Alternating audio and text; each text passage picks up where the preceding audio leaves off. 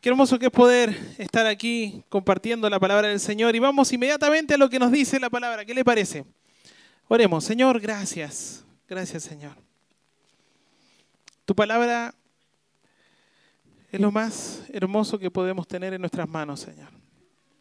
Tener la libertad de tener tu palabra, de poder escuchar tu voz cada vez que la leemos, de poder ser transformados por medio de ella de poder saber qué es, cuál es tu voluntad para nuestra vida, de poder tener cada vez que necesitamos una respuesta de tu parte allí, listo Señor, disponible para nosotros.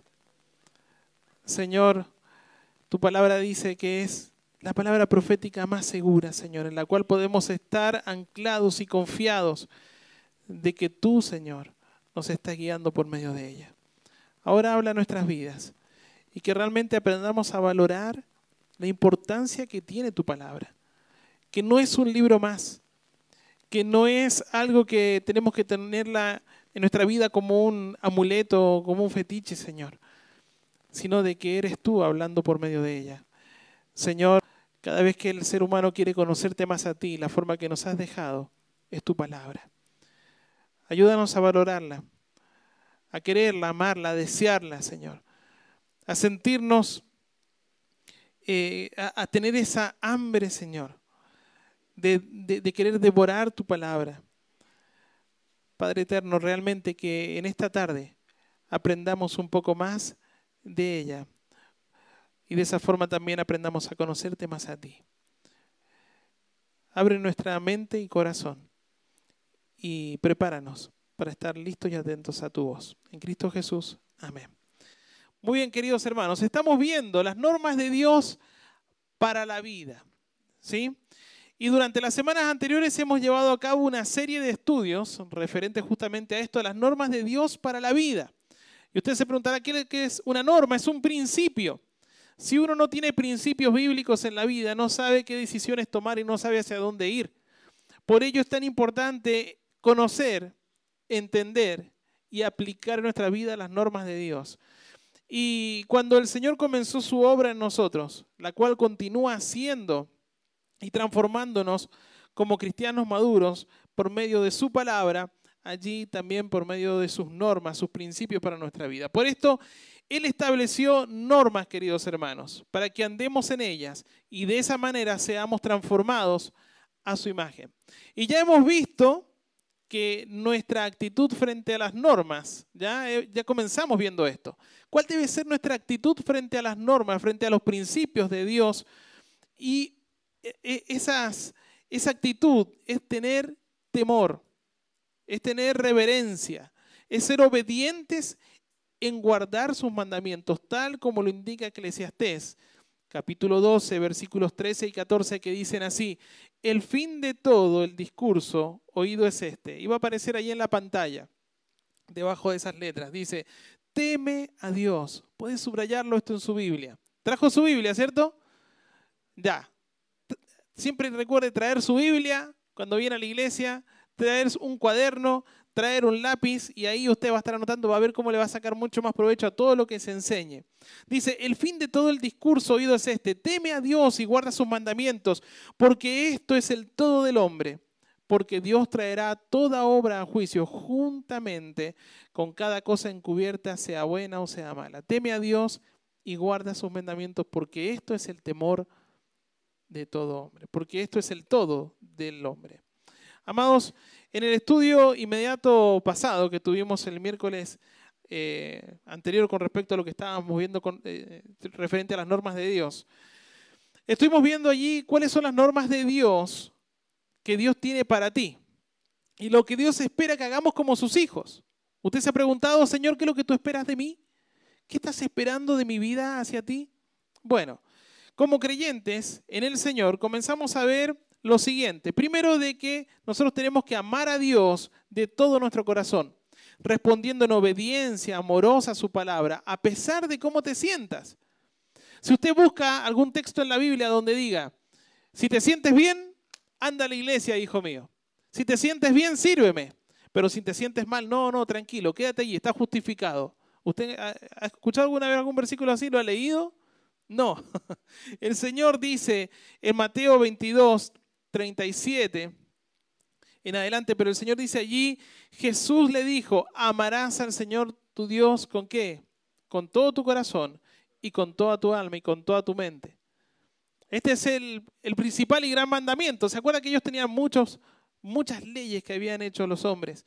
Pero el Señor resumió todo esto. Amarás al Señor tu Dios con toda tu alma, con toda tu mente, con todo tu corazón, con todo tu ser. Y después dice, y a tu prójimo como a, como a ti mismo. Querido hermano, si usted dice, bueno, ¿cómo defino todo? Lo definen esas dos. Amarás al Señor tu Dios y a tu prójimo. Amén. Bueno, lo otro que también estuvimos eh, estudiando es con respecto a nuestra adoración. Adorar al Señor tanto individualmente como en compañía de los demás hermanos en Cristo. Adorar, recuerde que es una respuesta positiva de parte del hombre a la persona de Dios que se expresa en palabras y en hechos. A veces nos quedamos en las palabras nada más. Pero el Señor dice, quiero ver tu vida, que se refleje esa adoración hacia mí. Hacia mí. Y Salmo 29, 11 dice, dad a Jehová la gloria de vida a su nombre, adorad a Jehová en la hermosura de la santidad. Y lo tercero que habíamos alcanzado a ver es guardar la unidad del cuerpo de Cristo. Primera de Corintios 1.10 dice, os ruego, pues hermanos, por el nombre de nuestro Señor Jesucristo, que habléis todos una misma cosa y que no haya entre vosotros divisiones, sino que estéis perfectamente unidos en una misma mente y en un mismo parecer. Cada uno de nosotros formamos parte del cuerpo de Cristo. Usted no podría haber venido acá y haber dejado su brazo, su cabeza, creo que no, ¿ya? en la casa y haber mantenido el resto del cuerpo aquí. No, a veces sabe que uno viene con cuerpo entero, pero la mente la tiene en otro lado. ¿Le ha pasado eso? Y uno comienza a pensar tantas cosas. Bueno, esté enterito aquí, por favor. Porque este tiempo lo hemos apartado para estar con el Señor. Y querido hermano, tenemos que guardar la unidad del cuerpo de Cristo. ¿Usted se puso a pensar si hubo algún hermano que lo pasó solo en Navidad o en Año Nuevo? Ah, no importa, yo lo pasé re bien porque me junté con mis amigos, con mi familia, con lo que me... ¿Usted invitó a alguien? ¿Sabe qué? No estoy para recriminarle en lo absoluto. Simplemente tenemos que pensar en la unidad del cuerpo de Cristo. Y eso también es parte de ello. El pensar en nuestro hermano cómo está. Bueno, estamos haciendo un repaso nada más. Hoy vamos a continuar estudiando entonces estas normas que Dios ha establecido para nosotros, las cuales espera que hagamos, queridos hermanos, y aplicarlas, ¿ya? Y veremos cómo Dios sigue trabajando nuestras vidas. Recuerde que Él comenzó una maravillosa obra en nuestras vidas y todos los días él está allí como perito arquitecto, está trabajando, trabajando nuestras vidas. Y otra norma que vamos a aprender el día de hoy es la siguiente. Tenemos que estudiar y memorizar la palabra de Dios. Por eso, lo que usted más tiene que aprender es agarrar la palabra de Dios y no soltarla nunca. Nunca, querido hermano. ¿Ya? ¿Sabe que uno de los descuidos más grandes que nosotros tenemos como creyentes es el dejar de estudiar la palabra de Dios? Pastor, pero es que me cuesta leerla, estudiarla ni hablar y memorizarla, eso sí que es un milagro en mi vida. Pero el descuido mayor que un creyente tiene, que un hijo de Dios tiene, es dejar de leer la palabra de Dios. La palabra de Dios es vital. Para un cristiano es como el oxígeno que respiramos. Es el alimento que si, usted no come, ¿cómo estaría en este momento? ¿Quién ha hecho un ayuno de 30 días? ¿Alguien? ¿30 días sin comer? Bueno, usted sabe que a veces hay cristianos que pasan un año sin comer la palabra de Dios y se conforman solamente con lo que han escuchado en una reunión. Eso no es lo que Dios quiere. Para eso el Señor dice que dio a su Espíritu Santo, que Él nos va enseñando todas las cosas, pero que la palabra de Dios no es de interpretación privada. Algunos de nosotros venimos de una religión donde solamente el cura podía leer la, Biblia y él solamente la podía interpretar. Y además de eso, algunos quizás alcanzaron a estar en alguna reunión en, en latín, ¿ya? para que uno no entendiera nada, porque ¿quién sabe latín? Muy pocos. Pero el Señor dice que la palabra de Dios es para que cada uno de sus hijos pueda interpretarla, leerla, estudiarla, meditarla, para que de esa forma también nosotros seamos transformados a la imagen del Señor y también podamos compartirla a otros. Pero ¿cómo vamos a compartir algo que no conocemos, que no tenemos y que no nos, no nos llama la atención tampoco? Ahora, Jeremías 15, 16 dice lo siguiente, si usted quiere ir buscando, igual van a ir apareciendo allí para que pueda alcanzar a tomar notas, ¿no? Pero Jeremías 15, 16, fíjese, dice, fueron halladas tus palabras y yo las comí. Wow. Fueron halladas tus palabras, dice, y yo las comí. Y tu palabra me fue, escucha bien esto, por gozo y por alegría de mi corazón. Hay un libro de un escritor y pastor que se llama John MacArthur, y este libro se llama El poder de la palabra y cómo estudiarla. Y allí hay un testimonio de un, eh, de un escritor que es novelista, que es poeta, que se llama Walter Scott, no sé si está bien pronunciado. Él es un cristiano británico, y él estaba muriendo, y él agarró y le dijo a su secretaria, por favor, pásame el libro. Y la secretaria se pone a mirar alrededor y le dice, disculpe doctor, pero acá hay miles de libros. Tiene una biblioteca gigante. ¿Cuál libro es el que usted quiere? Y el doctor Scott contestó lo siguiente, el libro, la Biblia, el único libro para que un hombre, el único libro para un hombre que está muriendo.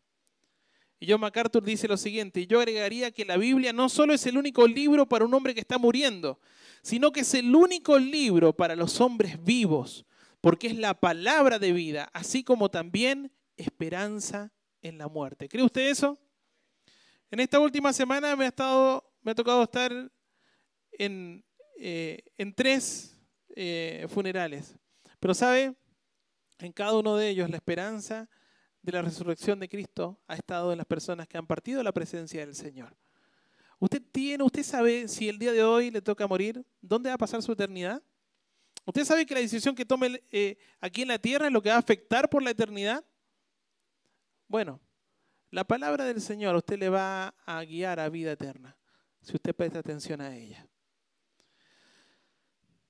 Permítame, queridos hermanos, mencionarles solamente algunos atributos, ¿ya? Los atributos son solamente de parte de, que, tiene la Biblia y son muy especiales de la palabra del Señor. Porque, mire, a veces uno no lee la, la palabra del Señor porque uno dice, bueno, es que no me atrae, es que no la entiendo, es que me resulta aburrida. O también puede haber algún arrogante que dice, es que yo ya me la sé toda. ¿Ya? Bueno, pero eh, voy a mencionar simplemente para que usted pueda tomar nota y después si usted quiere profundizar en esos atributos. Puede en su estudio personal, día a día, allí profundizar, nos puede preguntar y podemos indicarle algún material también, o bien puede inscribirse al instituto. Voy a hacer publicidad para el Instituto Bíblico, ¿ya? Pero también eh, puede inscribirse al Instituto Bíblico que va a comenzar este año, que es muy bueno, y allí usted va a poder profundizar en el estudio de todo esto. Pero los atributos de la palabra del Señor, uno de ellos es que la Biblia es infalible. Vaya por favor al libro de Salmos, capítulo 19. ¿Ya? Salmo capítulo 19, versículo 7 dice, la ley de Jehová es perfecta, que convierte el alma. La ley de Jehová es perfecta, ya es infalible y también tiene que ver con inerrante, pero eh, no tiene defecto. ¿Sabe por qué la palabra de Dios no tiene defecto? Porque la escribió Dios y Él es perfecto. La palabra de Dios es la guía más segura que nosotros podemos tener. Es la guía más confiable y perfecta que siempre dirige y, sostiene, y nos sostiene en el camino correcto, queridos hermanos. Esta es la palabra del Señor. El Salmo 119, 133 dice, ordena mis pasos. ¿Con qué? Con tu palabra. Usted quiere saber, mire, cuando alguien quiere venir y, hablarle de Dios a una persona y uno intenta convencer a la persona que tiene que cambiar esto, que tiene que... ¿Sabe lo que usted tiene que hacer? Usted estudiar la Biblia y enseñarle la palabra del Señor a esa persona. Porque es la palabra de Dios la que transforma el corazón. No son mis palabras ni las suyas. No soy yo quien va a decir palabras tan elocuentes que puede transformar a una persona. ¿Sabe qué? A veces las personas que menos hablan son las que más impactan la vida de alguien, porque lo, lo único que vino y dijo fue un texto bíblico.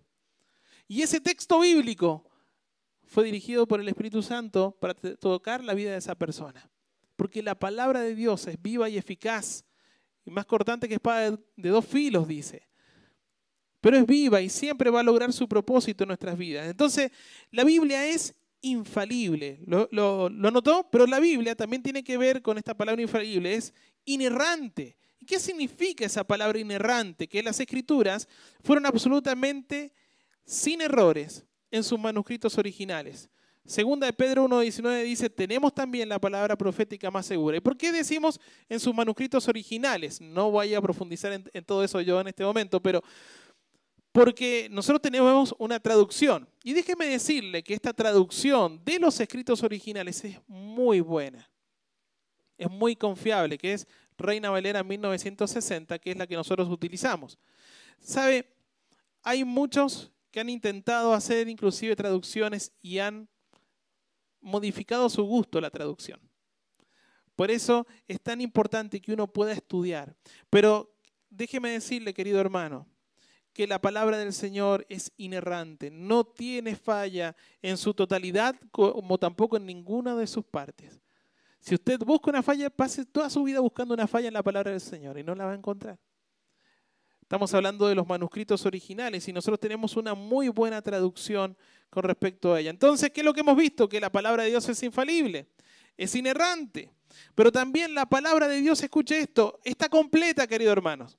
Y esto es importantísimo porque no hay que añadirle nada a la palabra del Señor. ¿Sabe que para que la palabra del Señor, déjeme leerle primero Apocalipsis, capítulo 18. Eh, dice así, si alguno añadiere, versículo 19, si alguno añadiere a estas cosas, Dios traerá sobre él las plagas que están escritas en este libro. Y el versículo 19 dice, y si alguno quitare de las palabras del libro de esta profecía, Dios quitará su parte del libro de la vida y de la santa ciudad y de las cosas que están escritas en este libro. Y Mateo 5:18 dice lo siguiente, porque de cierto os digo que hasta que pasen el cielo y la tierra, ni una jota, ni una tilde, que son las letras más pequeñas del abecedario, ¿ya? Griego, dice, pasará de la ley hasta que todo se haya cumplido. Miren, no vamos a, meternos a estudiar esta, esta doctrina de bibliología, pero sí es tan importante, queridos hermanos, tener en cuenta lo siguiente. Para que cada uno de los libros que tenemos nosotros en la palabra de Dios fuesen y estén dentro del canon de la Biblia. La palabra canon significa que cumplen con una regla, con un estándar, con una vara de medición. ¿sí? Y para que cada uno de estos libros estén aquí y sean considerados eh, parte de la palabra de Dios, tuvieron que cumplir muchas cosas. Y cada uno de ellos lo cumplen. ¿sí? Pero el Señor habló de muchas formas en distintos momentos. Habló a través de ángeles, habló a través de profetas, habló a través de los apóstoles, ¿cierto? Nosotros tenemos muchos libros que fueron escritos por apóstoles, hasta que la palabra se completó. Y una vez que se completó, habló a través del mismo Señor Jesucristo, pero una vez que se completó, allí se cerró el canon, no hay más. Muchas personas ahora dicen, he recibido palabra de Dios y se declaran ser apóstoles. Y vienen y dicen, el Señor me ha dicho esto. Y Ta, ta, ta, ta. Y mi pregunta es, ¿qué pasa entonces con aquello que dice el Señor que no puedo añadir nada más a la palabra de Dios? Que no puedo adicionar nada más a lo que ya está escrito, porque todo lo que el Señor ha querido revelarnos, decirnos, ¿sabe qué? Está aquí.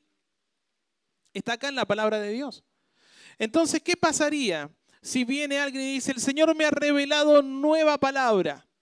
Y por lo tanto, ¿seguiríamos escribiendo la Biblia? ¿Estaría incompleta la palabra de Dios? ¿Y sabe qué? Eso haría a Dios mentiroso, haría que la obra de Dios no esté completa. Por eso hay que tener mucho cuidado con lo que uno escucha en radio, televisión, internet, ¿ya? Porque es muy fácil venir y decir en nuestra carnalidad, nueva palabra de Dios tengo. ¿Sabe qué? Déjeme decirle que eso no viene de parte de Dios. Es así de claro. Todo lo que Dios quiere revelar a su vida está acá. No está en nadie más. Porque para que haya sido escrito los libros de la palabra de Dios, sí, estuvieron allí los, los profetas, los apóstoles, pero ya no está más. Querido hermano, no estamos andando en esto, estamos viendo principios, pero creo que es importante tener en claro esto, que la palabra de Dios está completa. Está completa. Dios no se equivoca, Dios sabe correctamente lo que dejó escrito para nosotros. Y esto, déjeme decirle que usted puede pasar toda su vida estudiando la palabra de Dios y nunca va a terminar de hacerlo. Por lo tanto, ¿para qué quiere más? si ni siquiera agarramos y sabemos lo que ya está escrito aquí. Querido hermano, pasemos tiempo con la palabra del Señor, pero la, la palabra del Señor, déjeme decirle que ya está completa, no hay que añadirle nada está todo allí. Pero también la palabra de Dios es autoridad. Y Gálatas capítulo 3, versículo 10, puede buscarlo en su Biblia. Gálatas 3, 10. Dice, maldito todo aquel que no permaneciera en todas las cosas escritas en el libro de la ley para hacerlas. Y también Isaías capítulo 1, versículo 2, la primera parte, dice, oíd cielos y escucha tú, tierra, porque habla Jehová. Wow. Y después continúa ese texto bíblico. La Biblia es la autoridad suprema en cada uno de los temas que trata, querido hermano. Si usted dice, bueno, quiero saber sobre tal tema, la palabra de Dios es la autoridad máxima. Sí, pero es que me dijeron, es que mi pastor me dijo esto. Es que el pastor David dijo esto, pero en la palabra de Dios dice esto. ¿Sabe cuál es la autoridad máxima? la palabra del Señor. Es que tal, eh, vi un video que decía esto, la palabra máxima es, la autoridad máxima es la palabra del Señor. No es lo que las personas digan, es lo que la palabra de Dios dice. Y a muchos de nosotros quizás nos puede o, o nos ha costado, o nos puede costar en alguna parte de la vida entenderlo. Porque quizás hemos venido seteados, enseñados de tal forma que uno dice, no, pero es, que yo, yo creo esto que me dije, ¿sabe qué? La palabra de Dios es la autoridad máxima. Lo que dice el Señor sobre cada uno de los temas que trata en su palabra es la autoridad máxima. Pero también déjeme darle otro atributo más de la palabra de Dios, porque la palabra de Dios es suficiente. Es suficiente, queridos hermanos, ¿para qué? Para hacer a nosotros y por nosotros todo lo que necesitamos. Es suficiente, no necesitas nada más. No necesitas nada más. Usted dice, pero es que yo no tengo una gran biblioteca teológica en mi casa. ¿Usted tiene la Biblia? Tiene todo lo que necesita. Tiene todo lo que necesita. Tiene la palabra del Señor, tiene el Espíritu Santo, tiene todo lo que necesita. ¿Usted sabe que la, la palabra de Dios, la Biblia, es una biblioteca? Es una colección de 66 libros. Aquí está, aquí tiene ya una biblioteca, querido. Estúdiela, aprovechela, disfrútela. Va a pasar toda su vida estudiando, no va a necesitar nada más. Algunos ejemplos para lo que la palabra de Dios es suficiente en nuestra vida. Déjenme mencionarles. Primero que es suficiente para nuestra salvación. Vaya segunda de Timoteo, por favor. Capítulo 3, versículo 5. Porque no necesitamos nada más. Una vez eh, me encontré con, con una bueno, siempre me he encontrado, pasan, pasan por casa, después ya no pasaron más, pero siempre pasaban por casa y pasó un muchacho, un mormón jovencito, y él me desafió a leer la Biblia del mormón. Yo ya la había leído, la había estudiado. Pero yo lo desafié a que él leyera la Biblia. yo iba a leer el libro del mormón, ¿ya? Pero él, yo lo desafié a que él leyera la palabra del Señor. Porque ¿sabe qué? yo podría haber estado con él hablando horas y horas. Pero si él se enfrentaba a estudiar, a leerla completa, porque no la había leído, yo le pregunté, ¿tú has leído la Biblia? Solamente lo que me han dicho que lea. ¿Qué es lo que tú más lees? El libro. Pero la Biblia, no, no, no. Yo te desafío que tú leas la Biblia completa. El muchacho nunca más apareció por la casa. No sé si la leyó y se convirtió al Señor. No sé qué pasó con él pero es la palabra del Señor la que, eh, transforma nuestra vida para salvación. Y fíjese, 2 Timoteo capítulo 3, versículo 15, dice lo siguiente, y que desde la niñez, está hablando Pablo a Timoteo, ¿cierto? fíjese, has sabido las sagradas escrituras, las cuales, escuche esto, te pueden hacer sabio para la salvación por por obras, no, por la fe en quién? En Cristo Jesús. En Cristo Jesús. Y después dice el siguiente versículo, toda la escritura es inspirada por Dios, ¿ya? Significa que eh, ha sido soplada por Dios, dada por Dios a cada uno de los distintos eh, escritores que hubieron en distintas épocas. Queridos hermanos, el Señor fue quien escribió su palabra, pero la palabra de Dios es suficiente para nuestra salvación. También es suficiente para nuestra madurez. Escuche bien esto, para nuestra madurez. Segunda de Timoteo 3:16 lo acabamos de leer, toda la escritura es inspirada por Dios y útil, ¿ya? ¿Para qué? Para enseñar, para redarguir, para corregir y para instruir en justicia. La palabra de Dios nos va guiando en madurez, nos va haciendo cada vez más maduro. Algunos dicen, bueno, mientras más viejo me pongo más maduro. No, no estoy tan seguro de eso. Yo mientras más tiempo paso en la palabra del Señor, allí me transformo en una persona más madura ante los ojos del Señor. Porque voy conociendo sus principios. Y saben, mientras yo más voy conociendo los principios del Señor, cuando tengo que tomar una decisión frente a algo, lo primero que se viene a mi mente es, ¿qué haría el Señor? El Señor haría esto. Esto dice en su palabra. Entonces eso es lo que voy a hacer, porque me voy a someter, porque voy a obedecer. ¿Se da cuenta? Y también es suficiente en nuestra vida para salvación, para madurez y también, ¿sabe qué? Para nuestra esperanza. Vaya a Romanos capítulo 15, por favor. Romanos capítulo 15, versículo 4, dice lo siguiente. Porque las cosas que se escribieron antes, se está refiriendo a la palabra del Señor, ¿ya? Para nuestra enseñanza se escribieron, a fin de que por la paciencia y la consolación de las escrituras tengamos esperanza. Cuando usted quiera alentar a alguien, háblele de la palabra del Señor. Cuando usted quiera que alguien sea consolado, usted mismo quiera recibir consolación de parte de Dios, lea la palabra. Cuando usted quiera saber qué decisión tomar, lea primero la palabra. Querido hermano, es suficiente la palabra de Dios para todo lo que necesitemos en nuestra vida. Pero ¿sabe lo que es más fácil? Pastor, ¿puedo hablar con usted? Mire, tengo este problema. ¿Qué hago? ¿Y cuántas veces quizá el pastor le va a decir, oraste?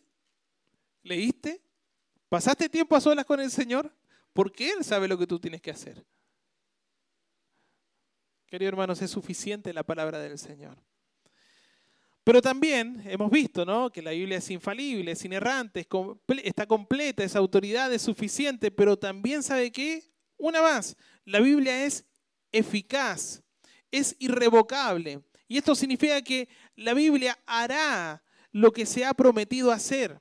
La Biblia siempre va a lograr su propósito para lo cual ha sido dada. Isaías, capítulo 55, versículo 11, dice así, así será mi palabra que sale de mi boca. Y esto seguramente usted lo conoce. No volverá a mí vacía. Amén. Sino que hará lo que yo quiero. ¿Quién dice eso? ¿Yo? No, el Señor. Y será prosperada en aquello para que la envíe. La palabra del Señor va a cumplir su objetivo y su propósito siempre. Siempre. Es eficaz. Nunca dude de eso, porque es la palabra del Señor. Siempre recuerdo y siempre lo digo, que una vez leí allí a alguien que dijo, ¿quieres escuchar la voz de Dios fuerte y audible? ¿Cuántas veces usted ha dicho, Señor, quiero escucharte porque oro, oro y no te escucho? Y leo que en el Antiguo Testamento tú hablabas, Abraham, Moisés, ¿ya? Y ellos te escuchaban. Pero ¿por qué no dices David? ¿Por qué no dice y cada uno ponga su nombre allí? Y, esta persona decía, ¿quieres escuchar la voz de Dios fuerte? Agarrá la Biblia me salió argentino, abrila y léela en voz alta, porque es allí como Dios está hablando. Es allí. Y sabe que yo lo he hecho y se me han caído las lágrimas porque he escuchado siempre al Señor hablando en mi vida. Y la última, la Biblia es determinante, queridos hermanos. ¿Qué significa esto de que la Biblia es determinante? Porque la manera en que respondemos a la palabra de Dios determina la esencia de nuestra vida y destino eterno. Fíjese esto, Juan capítulo 8, versículo 47, si usted me acompaña allí al Evangelio de Juan. Juan 8, 47 dice así, el que es de Dios, escuche bien esto y preste atención, el que es de Dios, las palabras de Dios que hace, oye. Por esto no las oís vosotros, porque no sois de Dios. Querido hermano, como usted responda a la palabra de Dios, va a revelar si usted es un hijo de Dios o no. Porque un hijo escucha la voz del Padre y le obedece. Pero eh, aquella persona que no es un hijo de Dios no escucha y no obedece. Es fácil autoevaluarse, ¿no? O uno puede preguntarse, ¿seré un hijo de Dios? Porque la verdad que siempre le he escuchado y nunca le he obedecido. Bueno, evalúese, por favor, porque a veces nos podemos estar autoengañando. Los que reciben la palabra de Dios indican mediante su entendimiento de ella que tienen al Espíritu Santo y eso demuestra que son creyentes. ¿Cómo está respondiendo usted a la palabra de Dios? ¿La está dejando pasar o la está aplicando? Bueno, queridos hermanos, ahí hay varios atributos de la palabra del Señor. Quizás algunos los conocía, otros no. Quizás refrescó alguno, quizás alguno le llamó la atención y va a profundizar, porque hay mucho para profundizar en cada uno de ellos, pero ahí están, ¿ya? Para que profundicen la palabra del Señor. Mi idea es animarle, alentarle, decirle por qué es buena la palabra del Señor, porque ella nos enseña todo esto, pero también despertar, como decimos en Argentina, ese bichito, ¿ya? De querer meterse allí más. ¿Sabe? Es tan lindo cuando uno agarra, se coloca uno, unos lentes allí y se tira abajo a bucear ¿Lo ha hecho alguna vez? Porque uno se baña en algo, quizás aunque sea en una piscina, uno se tira y cuando abre los ojos abajo del agua uno descubre un mundo distinto, ¿no? Es hermoso. Bueno, cuando usted bucea en la palabra de Dios es maravilloso. Hágalo, hágalo. Y ahora que ya tenemos entonces estas evidencias que son suficientes del por qué la Biblia es el libro, es el libro el cual usted y yo tenemos que comer, como lo dijo el profeta. Permítame ahora contestar la siguiente pregunta. Y la siguiente pregunta es esta. ¿Por qué más debería entonces yo estudiar la Biblia? ¿Por qué más yo debería estudiar la Biblia? Bueno, si no le quedó claro eso, vayamos por algunos motivos más para estudiar la Biblia. Uno de ellos es que es la voluntad de Dios. Usted se ha preguntado, Señor, ¿cuál es tu voluntad? Bueno, la voluntad de Dios es que estudie la Biblia. Allí ya tiene una respuesta, que la voluntad de Dios es que usted sea obediente. Y la voluntad de Dios es que nosotros permanezcamos en la palabra y la obedezcamos. Josué capítulo 1 versículo 8 dice así, nunca se apartará de tu boca este libro de la ley, sino que de día y de noche meditarás en ella. ¿En, qué momento? Todo el día. Meditar, pensar lo que va. Usted estaba trabajando y está pensando en el Señor, en su palabra, en su devocional de la mañana, tempranito. Es que yo, pastor, lo hago en la noche, el devocional. Bueno, hágalo cuando usted tenga el tiempo y sea el más productivo. Yo siempre prefiero en la mañana, de mañana, Señor, me levantaré y de mañana oirás mi voz, Señor, allí pasaré un tiempo contigo, querido hermano, y eso va a estar dando vuelta en su mente todo el día, todo el día. Nunca se apartará de tu boca este libro de la ley, sino que de día y de noche meditarás en él, para que guardes, aquí está, en acción, para que guardes y que y hagas conforme a todo lo que en él está escrito. Y después de esto, no antes de esto, dice, entonces después de esto harás prosperar tu camino y todo te saldrá bien. Y uno dice, y todo me va a salir bien, todo lo que el Señor está haciendo en su vida va a estar bien. Queridos hermanos, va a haber dificultades, pruebas en la vida, sí. Pero si usted está en la voluntad del Señor, el Señor va a encauzar todo para bien. Colosenses capítulo 3, versículo 16 dice, si esto enseñas a los hermanos, serás buen ministro de Jesucristo, nutrido en las palabras de la fe y de la buena doctrina que has seguido. Queridos hermanos, la voluntad de Dios es esta, que nosotros podamos estudiar la palabra del Señor. Otro punto más para que uno pueda prepararse para el servicio. Usted, ¿cuántas veces ha dicho, no, es que yo no, no sé qué decirle a esta persona? Porque no, no me sé ni un texto bíblico. No sé cómo responderle. Me hizo una pregunta esta persona o me dijo algo y me dejó en jaque. ¿Le ha pasado? ¿Cuántas veces hemos sentido temor de ir a hablar a alguien porque no sé cómo comenzar una conversación y menos cómo continuarla? Pero eso es porque nos falta prepararnos más. Para uno prepararse para el servicio, por eso es tan necesario que uno debería estudiar la palabra del Señor. Primera Pedro 3:15 dice, si no santificad a Dios el Señor en vuestros corazones y estad siempre preparados. ¿Para qué? Para presentar defensa con mansedumbre y reverencia ante todo el que os demande razón de la esperanza que hay en vosotros. ¿Alguna vez usted le ha, alguien le ha preguntado sobre alguno de sus principios?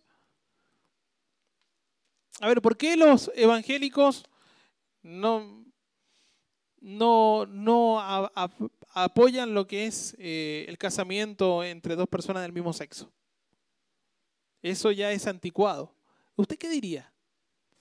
Eh, mm, en la iglesia me dijeron que no. No, eso no es una respuesta, hermano. ¿Qué dice el Señor en su palabra? ¿Por qué, por qué pastor, no, yo, yo fumo de vez en cuando? No es un vicio. ¿Tengo que seguir fumando, sí o no? Pastor, a mí me gusta hablar de la gente. ¿Debería hacerlo, sí o no?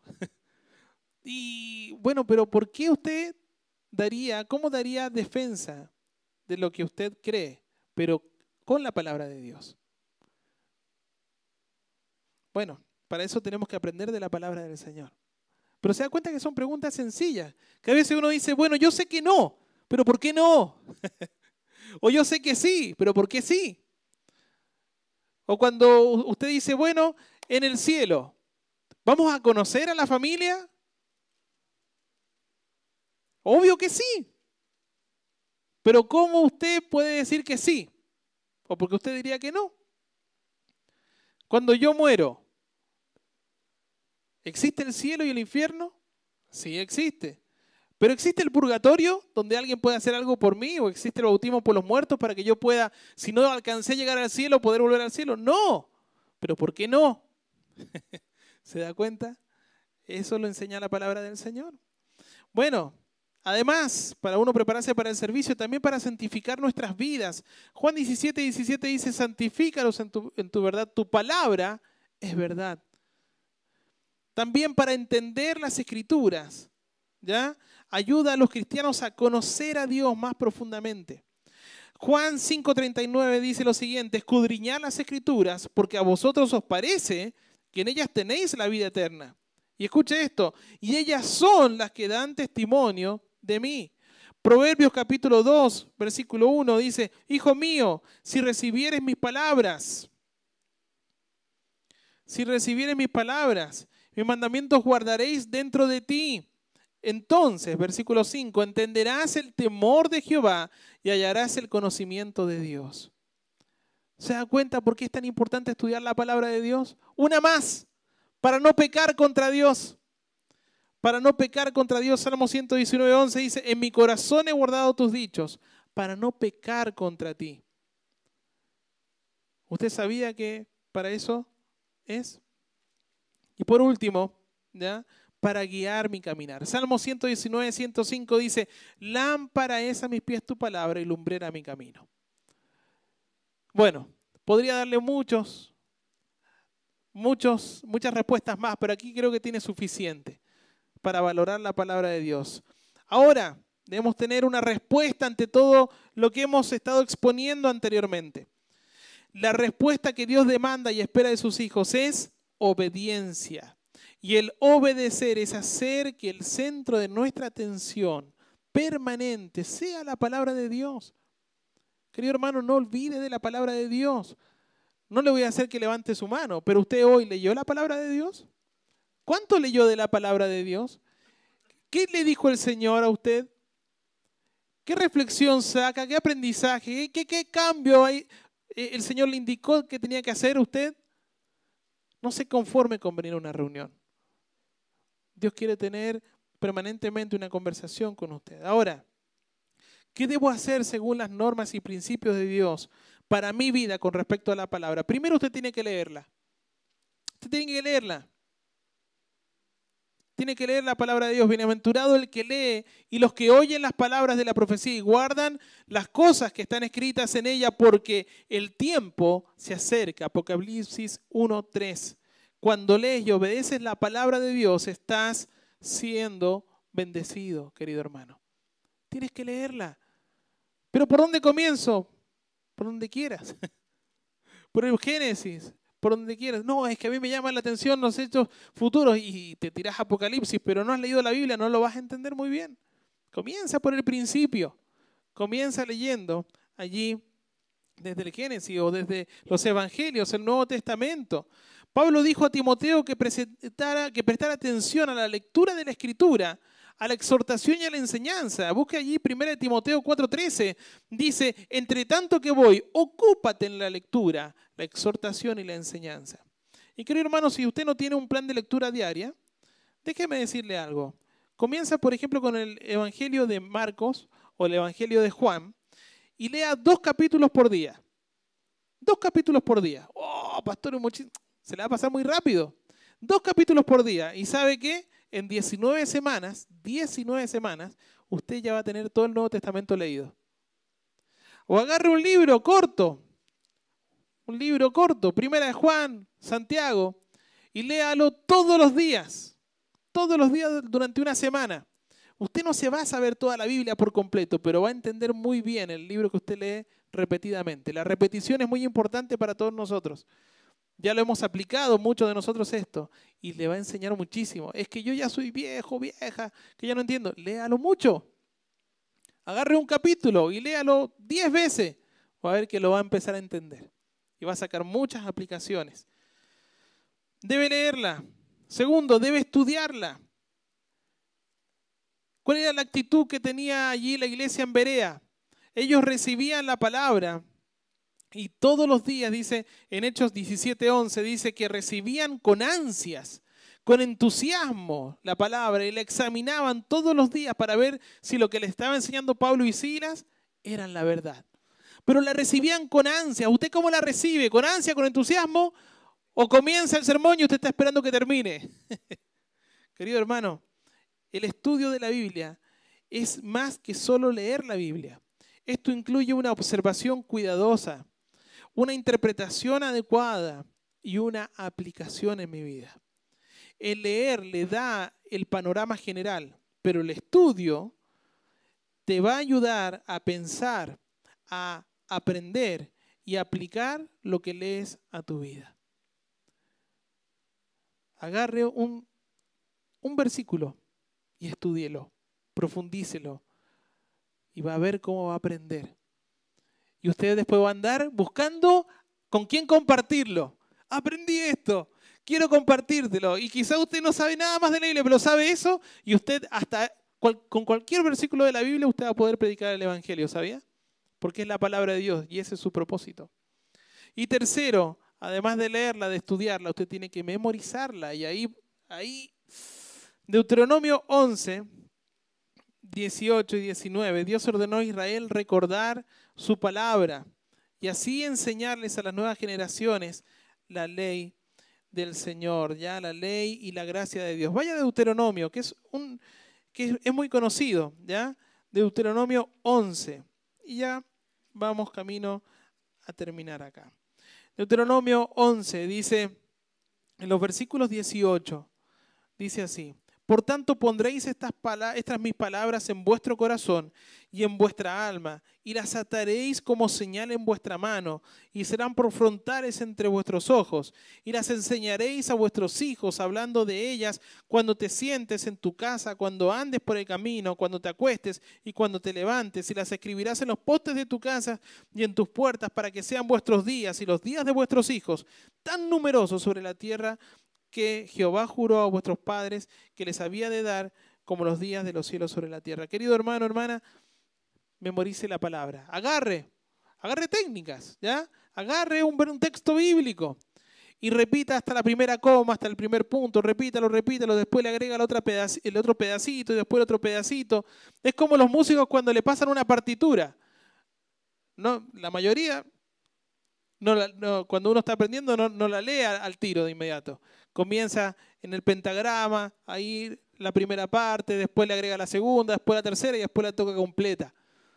Así usted tiene que aprender a memorizar la palabra de Dios. ¿Sí? El Señor Jesús, ¿recuerda? Cuando fue tentado directamente por, por Satanás. Satanás citó inclusive algunos textos bíblicos y le sacó parte. Pero el Señor cada vez que respondió, Él sabe lo que hizo, citó el Antiguo Testamento y dijo, escrito está, escrito está, escrito está. Por eso es tan importante, porque mire, usted cuando se va a trabajar, usted no se lleva la Biblia bajo el brazo, creo yo. Usted no va a la verdulería o a la feria con la Biblia bajo el brazo y si alguien te habla, usted saca la Biblia, déjame, déjame, déjame. No, no, no. Usted que lo que hace va a recordar lo que memorizó. Y eso es lo que le puede compartir una persona. Por lo tanto, la Biblia usted tiene que llevarla acá, siempre, querido hermano, querida hermana.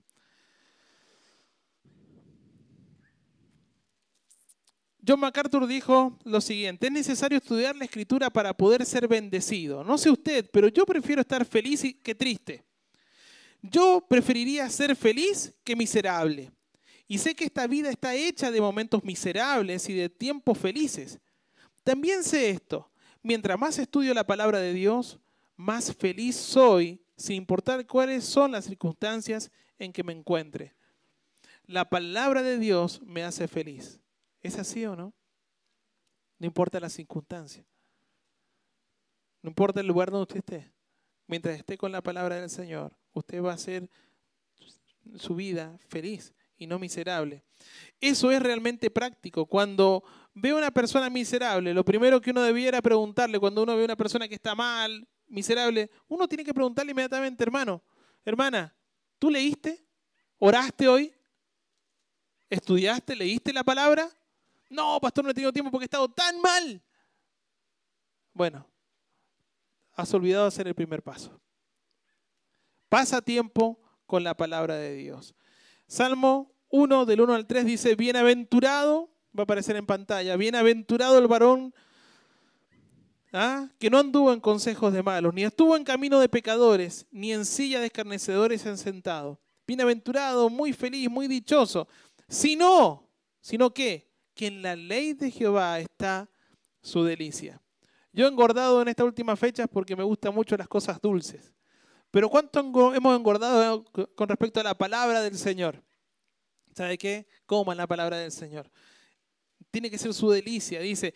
Y en su ley que dice, medita de día y de noche nuevamente, ¿ya? Será como árbol plantado junto a corrientes de agua. Y uno dice, ¿qué tiene que ver esto? En esos lugares, un árbol, había mucha sequía. Por lo tanto, un árbol que estaba junto a una corriente de agua, ¿sabe qué? Era un árbol que daba fruto, un árbol frondoso, con buenas raíces. Y cada uno de nosotros tenemos que ser ese árbol que está allí, en la orilla de ese río que es la palabra del Señor, para crecer fuertes, firmes en Cristo Jesús, queridos hermanos. Por lo tanto, dice que da su fruto a su tiempo y su hoja no cae y todo lo que hace prosperará.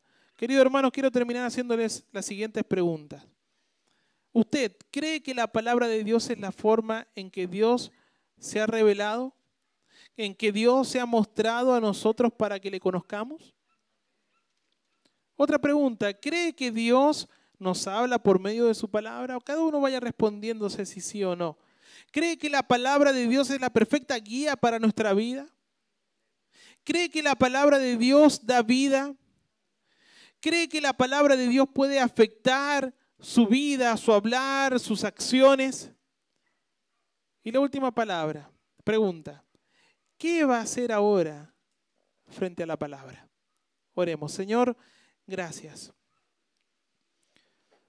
Hemos estudiado un poco con respecto, Señor, a lo maravillosa que es su palabra, lo vital, lo fundamental que es para nuestra vida. El día que en esta iglesia, Señor, quite la palabra, deja de ser su iglesia, Señor. Porque esta iglesia es cristocéntrica y su palabra, Señor, es el centro en todo.